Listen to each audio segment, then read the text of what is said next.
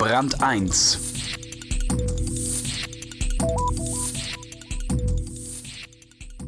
Es war in der Tat eine gute Idee, geistiges Eigentum zu schützen. So entstanden Patent- und Urheberrechte. Heute sind besonders die Patente vielfach zu einer Fortschrittsbremse geworden.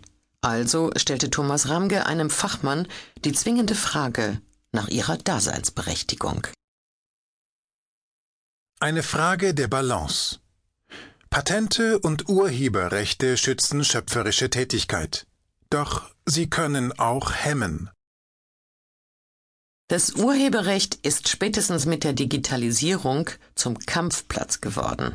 Worin unterscheidet es sich vom Patent? Es gibt mehrere Unterschiede. Patente müssen beantragt werden, schützen technische Erfindungen und betreffen die zugrunde liegende Idee. Urheberrechte dagegen entstehen automatisch bei der Erschaffung, werden auf Texte, Bilder und Kompositionen verliehen und betreffen die konkreten Ergebnisse der künstlerischen Tätigkeit. Ein weiterer großer Unterschied zwischen Patent und Urheberrecht ist, Urheberrecht können Sie nur durch Abschreiben verletzen, aber nicht versehentlich wie ein Patent. Es ist unmöglich, dass Sie ein Gedicht schreiben und dabei kommt das gleiche heraus wie bei Peter Handke.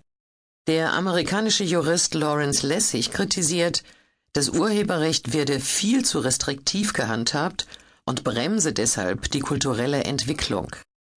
Da ist etwas dran. Es gibt Untersuchungen, die besagen, dass mittlerweile 98 Prozent aller Kulturgüter urheberrechtlich geschützt sind. Die Kultur des 21. Jahrhunderts ist aber sehr stark eine Kultur des Remix, also der Wiederverwertung und Reinterpretation bestehender Werke. So entstehen wunderbare Dinge, von denen alle Beteiligten profitieren können. Ein Beispiel. Es gibt auf YouTube einen großartigen Clip, bei dem ein Sketch des britischen Komikers Eddie Izzard mit einem Lego-Trickfilm nachgespielt wird. Zu hören ist die Stimme des Komikers, zu sehen sind Lego-Männchen, die den Sketch nachspielen. Ich kann mir nicht vorstellen, dass die Trickfilmer vorher eine Erlaubnis eingeholt haben. Vermutlich wären sie abgebügelt worden oder hätten auch gar keine Mittel gehabt, eine Lizenz zu kaufen.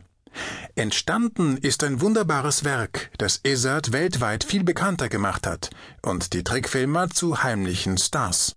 Schön, wenn so etwas zum Nutzen aller aufgeht. Aber profitieren auch Musiker von den unbegrenzten Kopiermöglichkeiten? Das kommt darauf an. Auch die Musiklabels merken, dass unter den gegebenen technischen Bedingungen ein zu restriktiver Schutz von Urheberrecht keineswegs zu höheren Gewinnen führt.